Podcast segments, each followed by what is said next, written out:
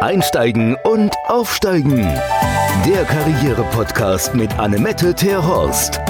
Für alle, die wollen, dass ihre Arbeit mehr als nur ein Job ist. Hallo und herzlich willkommen wieder bei Einsteigen und Aufsteigen, mein Podcast. Ich bin Annemette Terhorst.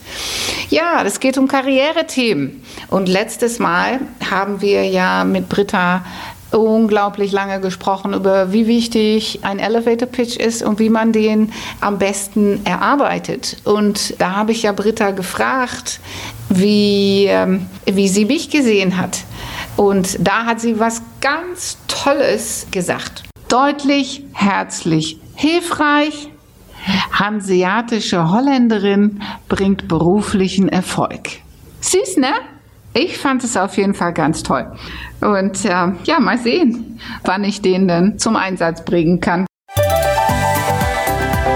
Unser Profi. Thema, wie gehe ich mit meinem Personalvermittler oder meinem Personalberater um? Da gibt es ja ganz unterschiedliche Gedanken, die bei vielen unserer Kunden schwirren. Und deswegen haben wir heute mal einen Profi eingeladen. Und bei uns haben wir heute Benjamin Chassi. Er ist ähm, Teamleiter in der Personalberatung bei Heidrun Jürgens in Hamburg. Er wird sich kurz vorstellen und dann wird er alle Geheimnisse verraten, die es zu beachten gibt in Sachen Personalberatung und Vermittlung. Ja, hallo, vielen Dank, dass ich heute hier sein darf bei eConnect. Mein Name ist Benjamin Sassi. Ich bin, wie gerade schon gehört, Teamleiter Personalberatung bei der Firma Heidrun Jürgens Personaldienstleistungen hier in Hamburg. Seit circa fünf Jahren im Unternehmen. Ja, und wir vermitteln im kaufmännischen Segment auf Fachkräfteebene und auf Führungskräfteebene. Was mich mal interessieren würde, haben sich die Anforderungen an Bewerbungen und Bewerber in den letzten Jahren irgendwie geändert? Also grundsätzlich muss man sagen, dass unsere Kunden, also unsere Auftraggeber, sprich die Unternehmen schon in der Regel recht hohe Anforderungen haben, ähm, was der Bewerber oder die Bewerberin alles mitbringen soll. Angefangen natürlich von der Ausbildung über äh, Berufserfahrung, über Sprachkenntnisse möglicherweise, ganz besonders Englisch natürlich, bis hin natürlich zu den persönlichen Skills und Fähigkeiten, die man so mitbringen sollte. Kommunikationsstärke wird häufig gefordert, Flexibilität, was auch immer das das dann heißen mag. Also man kann schon sagen, ja, die Unternehmen sind recht anspruchsvoll, was das angeht, aber auf der anderen Seite die Bewerberinnen und Bewerber auch. Von daher würde ich sagen, hält sich das einigermaßen die Waage. Okay, das ist ja interessant. Aber ein Stichwort wollte ich noch mal darauf zurückkommen. Englisch. Ich habe das Gefühl, es steht in jeder Stellenanzeige inzwischen Englisch. Und äh, ganz ehrlich, ich habe jahrelang bei einem englischen, britischen Konzern gearbeitet. Und diese viele Jahre, wo ich hier in Deutschland bei denen tätig war, habe ich eigentlich nie Englisch gesprochen. Immer nur, wenn ich mit den englischen Kollegen geredet habe. Aber ansonsten in dem Alltag hat es gar keine Rolle gespielt gespielt. Deswegen frage ich mich, ist das nicht einfach nur ein Füllsatz oder Wort in der Stellenanzeige? Wie immer muss die äh, richtige Antwort wahrscheinlich heißen Jein. Also tatsächlich ist es so, dass man genau hinschauen muss, wofür wird das Englisch denn eigentlich benötigt? Muss ich hin und wieder mal ein Telefonat führen oder eine kurze E-Mail schreiben? Möglicherweise ähm, habe ich Kontakt dann auch zu Nichtmuttersprachlern im Ausland, in Italien, in, äh, in Frankreich, in Polen oder wo auch immer. Oder habe ich Kontakt zur Zentrale des Unternehmens in England oder in den USA? Da wird es dann schon ein bisschen schwieriger. Man muss einfach unterscheiden, äh, muss das Englisch verhandlungssicher sein? Brauche ich es wirklich im täglichen Doing? Muss ich Verträge verhandeln? Findet vielleicht die äh, gesamte Kommunikation auch im Team ähm, nur auf Englisch statt oder ist die Unternehmenssprache Englisch? Oder brauche ich es, wie gesagt, nur hin und wieder einmal, um vielleicht einen Sachverhalt zu klären, vielleicht zu einer Rechnung oder zu einem Auftrag oder ähnlichem? Dafür sind natürlich keine verhandlungssicheren Kenntnisse nötig. Es reichen sicherlich gute Grundkenntnisse, reichen häufig tatsächlich schon aus, auch wenn in der Stellenanzeige Stellenanzeige manchmal etwas anderes drinsteht, weil Unternehmen teilweise denken, dass das zu einer vollständigen Stellenanzeige dazugehört. Von daher kann ich jeden, ähm, der sich äh, bewirbt, auch auf Stellen ähm, nur dazu ermutigen, bewerben Sie sich einfach trotzdem, auch wenn Sie denken, dass Ihre Englischkenntnisse nicht ausreichend sind, beziehungsweise klären Sie diesen Punkt doch einfach vorher ab, weil häufig ähm, reichen gute Grundkenntnisse tatsächlich aus. Na, das ist ja schon mal beruhigend. Dann haben wir hier noch so ein Thema, was immer wieder zum, zum Tragen kommt. Wir haben natürlich durch den Laufe der, im Laufe der Jahre viele Alterskategorien von Menschen betreut. Und bei Menschen, die eine 5 vorne stehen haben, höre ich ja ganz häufig, ich brauche mich ja gar nicht mehr bewerben. Ich bin sowieso viel zu alt. Wie sehen Sie das?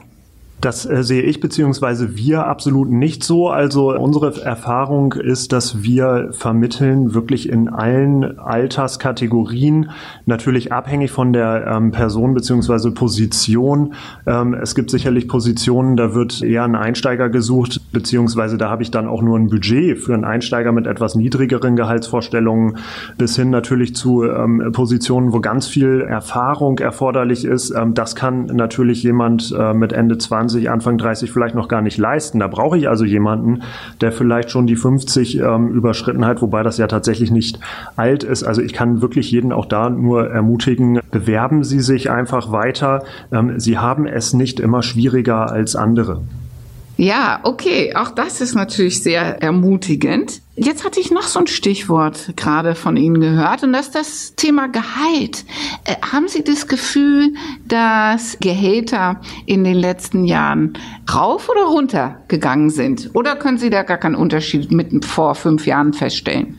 Also man muss sagen, dass die Gehälter zum Teil sogar runtergegangen sind, wenn ich mir so Assistenzfunktionen anschaue, Assistenzen der Geschäftsführung, die sind tatsächlich etwas runtergegangen ähm, Vorstandsassistenzen auch tatsächlich. Also äh, mir hat ein Kunde mal gesagt, wir haben einen Benchmark gerade auch gemacht. Also für eine Vorstandsassistenz geben wir nicht mehr als 65.000 Jahresbrutto aus. Tatsächlich ist es allerdings so, dass es durchaus viele Kandidatinnen und Kandidaten am Markt gibt, die besser verdient haben und sich jetzt neu orientieren müssen und mit dieser Frage konfrontiert sind, mit welchem Gehalt bewerbe ich mich denn eigentlich?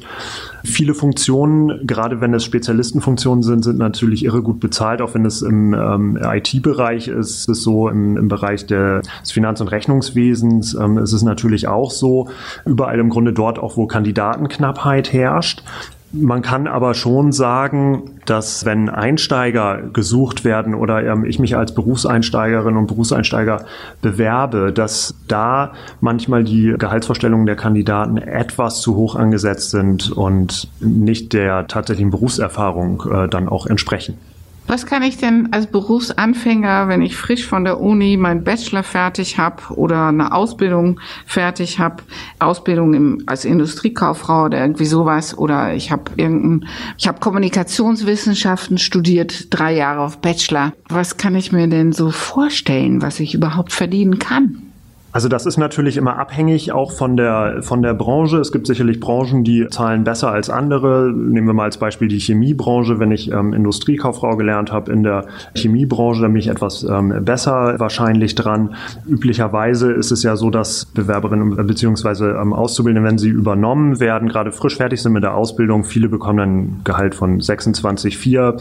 Habe ich schon ganz oft ähm, gesehen. Wenn sie den Betrieb wechseln, sich woanders bewerben, probieren Sie es doch einfach mal mit, mit um und bei 30.000, ähm, wenn ich äh, studiert habe, allerdings noch überhaupt keine Berufserfahrung mitbringe, kann ich es mit 40.000 probieren, ist aber für viele Unternehmen tatsächlich auch zu viel. Die sagen, Mensch, wir sind ein kleines Unternehmen, wir haben hier gar nicht so diese Möglichkeiten. Wir müssen natürlich auch gucken, stimmt das Gehaltsgefüge hier intern dann noch überein, gerade auch wenn wir uns Mitarbeiter angucken, die schon länger im Unternehmen sind, die mehr Erfahrung mitbringen. Das muss man sich natürlich auch erarbeiten. Also da ist es so, dass tatsächlich manchmal die Gehaltsvorstellungen etwas zu hoch sind von ähm, gerade von Uni-Absolventinnen und Absolventen, ist aber tatsächlich abhängig auch immer von dem Unternehmen. Großkonzern wird auch immer andere Möglichkeiten haben zu bezahlen als ein etwas kleineres Unternehmen. Da muss jeder natürlich auch für sich wissen, wo will ich denn eigentlich hin? Was mache ich denn, wenn ich Berufsanfänger bin, noch keine Berufserfahrung habe, ich überall nur Stellen sehe, wo mindestens auch bei den Anfängerpositionen steht, zwei bis fünf Jahre oder drei Jahre Berufserfahrung. Wie soll ein Berufsanfänger denn jemals diese Berufserfahrung bekommen, wenn er den Einstiegschancen nicht bekommt? Also da würde ich immer dazu raten, im Zweifelsfall einfach abklären, einfach mal zum Hörer greifen, dort anrufen in dem Unternehmen und nachfragen, ist denn tatsächlich diese Erfahrung erforderlich, beziehungsweise wozu ist die denn erforderlich? Und das dann einfach abgleichen, auch mit dem, was ich mir selbst zutraue und im Zweifelsfall wirklich einfach bewerben, denn vielleicht bekommt man die Möglichkeit, auch zum Bewerbungsgespräch eingeladen zu werden, selbst wenn es dann mit dem Job nicht klappt, ähm, die Erfahrung kann einem ja keiner mehr nehmen. Ja, und vielleicht erzählen Sie noch kurz, wie Sie zu diesem Job hier gekommen sind, weil das, wenn ich das richtig in Erinnerung habe, war das ja auch so ähnlich, ne? Ja, ganz genau. Ähm, ich bin selbst als Bewerber damals zur Firma Heidrun Jürgens gekommen. Ich selbst hatte eigentlich einen anderen Hintergrund, der mit Personal noch gar nicht so viel primär zu tun hatte. Und ja, ich wollte mich vermitteln lassen. Leider in meinem Segment, also ich habe Projektmanagement im Übersetzungsbereich äh, zuvor gemacht, gab es keine Möglichkeiten der Vermittlung, aber ich hatte großes Glück, die Firma suchte intern und Frau Jürgens hat das gesehen und äh, so hat sich das dann ergeben worüber ich sehr, sehr glücklich bin. Ja, das ist auch eine tolle Geschichte. Und auch ich habe so eine Geschichte aus meiner Vergangenheit. So bin ich, ich bin auch schon mal so zu einem Job gekommen, der eigentlich nicht ausgeschrieben war, die auch erst damit entstanden ist, als der Mensch mich kennengelernt hat. So daher auch das soll Ihnen als Zuhörer nur Mut machen. Besser einmal zu viel sprechen als einmal zu wenig. Und äh, das fand ich vorhin auch ganz gut, dass Sie gesagt haben, man soll auf jeden Fall anrufen und fragen. Zu dem Thema, wie telefoniere ich, haben wir natürlich auch schon eine Folge gemacht. Aber das ist, das kann man ja nicht oft genug hören, dass man auch da den Mut mitbringen soll. Jetzt möchte ich gerne noch einmal über die Rolle im Bewerbungsprozess von Personalberatern und Personalvermittlern nochmal zurückkommen und die Erwartungshaltung und das, was Menschen, die sich bei einem Personalberater oder Vermittler melden, was die erwarten sollten, können und was nicht. Vielleicht können Sie da, da noch was zu sagen. Ja, unbedingt. Also grundsätzlich ist es so, wenn man sich bei uns bewirbt und wir Möglichkeiten sehen in der Vermittlung, dann erstmal ein persönliches Gespräch führen. Es ist so, dass Sie mit uns als Beraterinnen und Berater erstmal offen sprechen können. Sie haben die Möglichkeit, wenn Sie möglicherweise auch noch im Job sind, sich über uns erstmal anonym zu bewerben. Sie müssen sich nicht outen und können so natürlich erstmal checken, wie ist denn überhaupt die Rückmeldung auf dem, auf dem Arbeitsmarkt. Und erst dann, wenn es wirklich konkreter wird und Arbeitgeber Interesse zeigen, würde man dann eben auch die Person outen bzw. vollständige Bewerbungsunterlagen auch weiterleiten. Welche Vorteile gibt es noch, ansonsten sich über einen Personaldienstleister zu bewerben? Es ist in der Regel, so ist es zumindest bei uns, eine kostenfreie Möglichkeit, an eine Vielzahl von Stellen ranzukommen mit einer Bewerbung. Ich erläutere vorher im Gespräch, was sind meine Wünsche, was sind meine Ziele, bekomme dazu natürlich auch eine professionelle Einschätzung und eine Rückmeldung, was ist eigentlich möglich am Markt. Gibt es vielleicht Alternativen? Gibt es vielleicht Wege, an die ich selbst noch gar nicht gedacht habe? Und der Personalberater hat in der Regel dann ja auch Stellen in seinem Portfolio, die vielleicht gar nicht so am freien Markt ausgeschrieben sind. Insofern also eine tolle Möglichkeit, erstmal ein Feedback zu bekommen zur eigenen Bewerbung und eben so vielleicht auch recht mühelos, muss man ja sagen, denn die Arbeit macht der Personalberater am Ende, eine neue Stelle zu bekommen. Jetzt ist bei uns auch oft die, die Sache, unsere Kunden sagen dann, nee, ich möchte, ich möchte nicht in der Zeitarbeit arbeiten. Wie ist denn das schon so das Verhältnis? Weil ich bin ja der Meinung, es ist nicht immer alles Zeitarbeit. Es gibt auch viel Direktvermittlung. Ähm, vielleicht noch einmal eine kurze Erklärung der Definition dieser unterschiedlichen Sachen und dann vielleicht auch ein bisschen Einblick über, wie Firmen, wie die ihre ticken. Ja, grundsätzlich muss man sagen, auf der einen Seite haben wir die Direktvermittlung, auf der anderen Seite haben wir die Zeitarbeit, wo, wobei ich das gerne in Anführungszeichen setzen würde. Vielleicht sage ich erstmal was zur Direktvermittlung. Die Direktvermittlung sieht so aus, dass am Ende bei Vermittlungserfolg ein konventioneller Arbeitsvertrag zwischen dem Unternehmen und dem Kandidaten geschlossen wird. Das können Sie sich im Grunde so vorstellen, wie wenn Sie eine Wohnung suchen und äh, es klappt am Ende, dann machen Sie den, ähm, den Mietvertrag ja auch mit dem Vermieter, nicht mit dem Makler. Der Makler wäre in diesem Fall der Personalberater. Ähm, der Personalberater bekommt bei erfolgreicher Vermittlung eine, ähm, eine Provision vom Auftraggeber, also von dem, von dem Unternehmen. Thema Zeitarbeit, da gibt es große Unterschiede. Also wir bedienen es nur am Rande. Wir sagen auch nicht Zeitarbeit, weil dann werden wir immer in einen Topf geschmissen mit den großen Zeitarbeitskonzernen. Wir sagen lieber Arbeitnehmerüberlassung. Also es handelt sich erstmal um ein zeitlich befristetes Anstellungsverhältnis. Und da gibt es dann Unterschiede mit und Option der späteren Übernahme auch bei einem Unternehmen.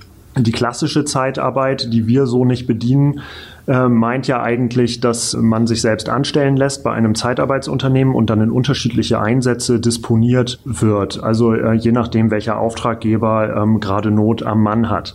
Das gibt es nach wie vor. Das bedienen wir allerdings so nicht. Wenn wir Überlassung machen, was wir wirklich sehr wenig machen, dann sind es in der Regel ähm, Vertretungen, wo Krankheitsausfall da ist, wo man jemanden sucht, den man vielleicht auch übernehmen kann, ähm, nach einer Zeit vielleicht von drei bis sechs Monaten, äh, sagen wir mal. Also da gibt es tatsächlich große Unterschiede. Grundsätzlich gilt aber natürlich immer die Prämisse, der Kandidat entscheidet. Der Kandidat entscheidet, bei welchem Unternehmen er vorgeschlagen werden möchte als Bewerber. Der Kandidat entscheidet auch am Ende sich für oder gegen ein Unternehmen. Und das gilt logischerweise auch in der Arbeitnehmerüberlassung. Ja, das war ja nochmal ein gutes Stichwort, weil die Befürchtung bei äh, unsere Kunden manchmal ist ja auch, dass der Personalvermittlungs- oder Beratungsfirma äh, mit deren Lebenslauf hausieren geht. Und wenn ich das so richtig verstanden habe, ist das immer nur nach Rücksprache, so dass das Risiko für den Kunden ja eigentlich gering ist, oder? Absolut, das ist ganz genau richtig. Also nur nach Rücksprache werden Unterlagen weitergeleitet. Das wird jedes seriöse Unternehmen so machen. Das ist nicht nur eine Frage der Fairness, sondern natürlich auch eine Frage ähm, des Datenschutzes. Seit dem 25.05. dieses Jahres haben sich die Auflagen da ja nochmal verschärft und äh, das nehmen wir natürlich auch sehr ernst. Also grundsätzlich nur nach Rücksprache werden überhaupt Unterlagen weitergeleitet. Ja, das Thema, Sie haben ja das gesagt, ist Arbeitnehmerüberlassung. Das ist der klassische, was wir in dem Volksmund kennen als Zeitarbeit. Einer der größten Player auf diesem Gebiet ist natürlich hier unser Land, sind uns meine Landsleute, Randstadt. Und kleine Anekdote, was heißt denn Randstadt überhaupt? Randstadt in Holland gibt es ein Dreieck, das besteht aus Amsterdam, Rotterdam und Utrecht. Und diese Region ist sozusagen unser Ruhrgebiet und das heißt auf Holländisch Randstadt. Und daher kommt der Name dieser Zeitarbeitsfirma. Das war jetzt nur kleine Anekdote am Rande. Eine Sache wollte ich noch fragen. Sie hatten ja vorhin gesagt, unentgeltlich. Würden Sie nicht auch sagen, dass schwarze Schafe gibt's ja immer, aber dass grundsätzlich die Ihre Dienstleistung für Bewerber immer kostenfrei sein sollte? Also ich denke ja. Bei uns ist es grundsätzlich so, dass äh, die Bewerberinnen und Bewerber uns nicht bezahlen müssen für die Vermittlungstätigkeit. Das tun unsere Kunden bei erfolgreicher Vermittlung. Ich denke, man muss dann immer schauen, welche Dienstleistung steckt denn dahinter. Es gibt sicherlich auch Dienstleistungen, die vielleicht dann noch andere Bestandteile haben, gerade wenn es in Richtung Coaching geht und so weiter. Das kann man natürlich nicht alles kostenfrei anbieten, aber die Vermittlungstätigkeit grundsätzlich ja, ich denke, die sollte kostenfrei bleiben. Jetzt habe ich noch eine Frage aus einer ganz, ganz andere Richtung. Vermehrt heutzutage sehe ich Stellenanzeigen, wo geduzt wird. Auch von, von klassische konservative Unternehmen, die wir alle kennen, die fangen auf einmal an, in diese Stellenanzeigen zu duzen. Und meine Kunden fragen, hm, was mache ich jetzt? Duze ich mit oder bleibe ich beim Sie? Weil eigentlich, so wie wir uns jetzt sitzen, wir kennen uns nicht so intensiv. Normalerweise meine Gäste im Podcast kennt ihr ja alle, die sind alle per Du. Die sind in meinem direkten Netzwerk.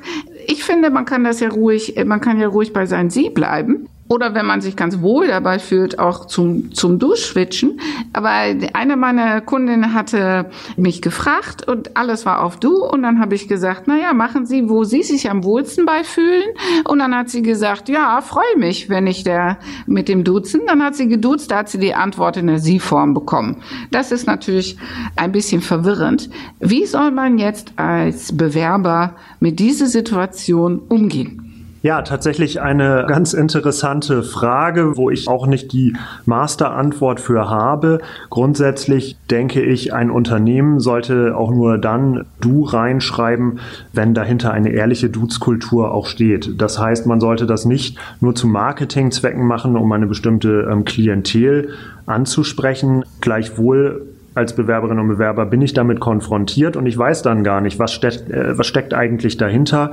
Ist das ein Unternehmen, wo sich sowieso alle duzen oder ist das wirklich jetzt nur in der Stellenanzeige so gewesen? Im Zweifelsfall kann man das ja abklären. Auch da würde zum Beispiel ein Anruf helfen. Dann weiß man ja, ob man geduzt wird oder gesiezt wird. Im Zweifelsfall würde ich mich immer für die Sie-Form entscheiden. Beziehungsweise, wenn mir das unangenehm ist mit dem Du und ich mich davon gar nicht angesprochen fühle, würde ich mich auch gar nicht bewerben, denn dann kann das nicht die richtige Position sein, nicht das richtige äh, Unternehmen sein. Ja, das ist auch ein richtiger Punkt. Jetzt kommen wir ja zu dem Thema Firmenkultur. Ja, wenn ich, wenn ich mich nicht wohlfühle in einem Unternehmen, kann ich auch nicht performen. Das ist schon ein richtiger Punkt. Jetzt, wir haben ja im Podcast immer Hausaufgaben und jetzt gucken wir mal, ob Herr Shashi in den Umgang mit Personalberatern und Vermittlern noch eine kleine Hausaufgabe hat um sich so besser vorzubereiten auf die Kontaktaufnahme mit dem Personalberater und Vermittler. Ja, also wir freuen uns natürlich immer darüber, wenn sich jemand bei uns bewirbt und dann zum Bewerbungsgespräch kommt, sich schon mal informiert hat, auch über unsere Website. Ähm, wer sind wir eigentlich? Was machen wir? Welche Stellen haben wir im Portfolio? Vielleicht sind dann ja auch schon ein paar dabei, über die ich als Bewerber ähm, ganz konkret sprechen möchte.